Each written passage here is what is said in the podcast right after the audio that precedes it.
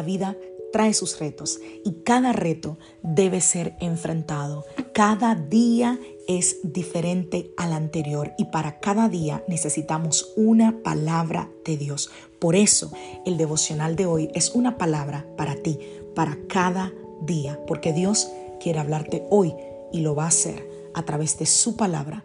Por eso, escucha el devocional de hoy.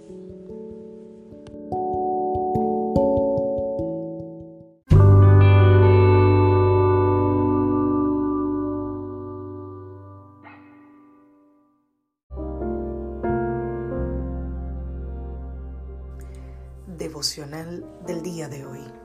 El ayuno y la vanagloria. Vamos a la palabra del Señor, Mateo capítulo 6, verso 6. Pero tú cuando ores, apártate a solas, cierra la puerta detrás de ti y ora a tu Padre en privado. Entonces tu Padre, quien todo lo ve, te recompensará. Filipenses capítulo 2, verso 3. No sean egoístas, no traten de impresionar a nadie, sean humildes, es decir, considerando a los demás como mejores que ustedes. Gálatas capítulo 6, verso 2. Ayúdense a llevar los unos las cargas de los otros y obedezcan de esa manera la ley de Cristo. Si te crees demasiado importante para ayudar a alguien, solo te engañas a ti mismo. No eres tan importante. La palabra vanagloria significa gloria vana, o sea, una gloria sin valor la gloria que una persona dice tener, pero que en realidad no vale nada ante los ojos de Dios o ante los ojos de las personas. Eso es una vanagloria.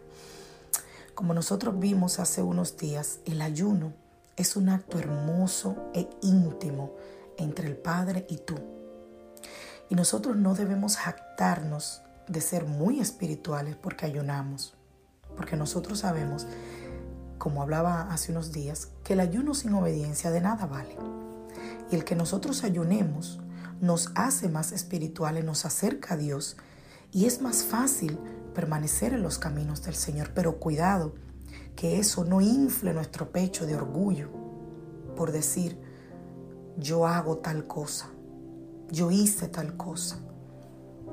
Si nosotros no le damos valor a lo que realmente importa, que es atesorar todo lo que el Espíritu nos da, nunca nosotros entenderemos el verdadero significado del ayuno ni lo vamos a poder hacer con ese conocimiento. Nosotros podemos hablar sobre muchísimos beneficios del ayuno, pero el ayuno espiritual todo se resume en que nos hace más espirituales.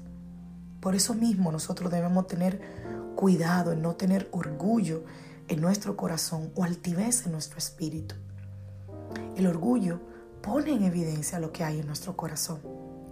Cuando tú estás en una etapa de ayuno, es probable que te des cuenta de cosas de ti mismo que ni siquiera sabías que estaban en tu corazón.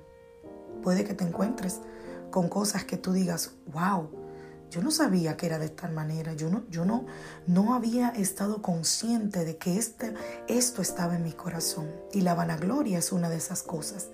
La vanagloria es uno de los más grandes obstáculos que impiden el crecimiento de un líder. Primero porque la vanidad te separa del propósito y te separa obviamente del cuerpo de Cristo, te hace sentirte independiente de Dios. Y es peligroso creerse el mejor en cualquier área de nuestra vida, porque perdemos el enfoque del ejemplo de humildad que Jesús nos dio con su vida. Y un buen líder siempre debería buscar aprender más, no creer que lo sabemos todo. Y eso es un problema que tenemos los líderes, los papás, los maestros, todo el que esté en un lugar de, de en un puesto eh, que tiene personas que está instruyendo o modelando. Siempre tendemos a creer que lo sabemos todo. Y un buen líder, un buen padre, un buen maestro, es aquel que escucha las opiniones y los consejos y las palabras sabias de una persona y las analiza a la luz de la palabra. Y si se corresponden con la palabra, entonces la toma en cuenta. Hoy es un buen día para decirle a Jesús quita de mí toda vanagloria. Que Dios te bendiga, que Dios te guarde.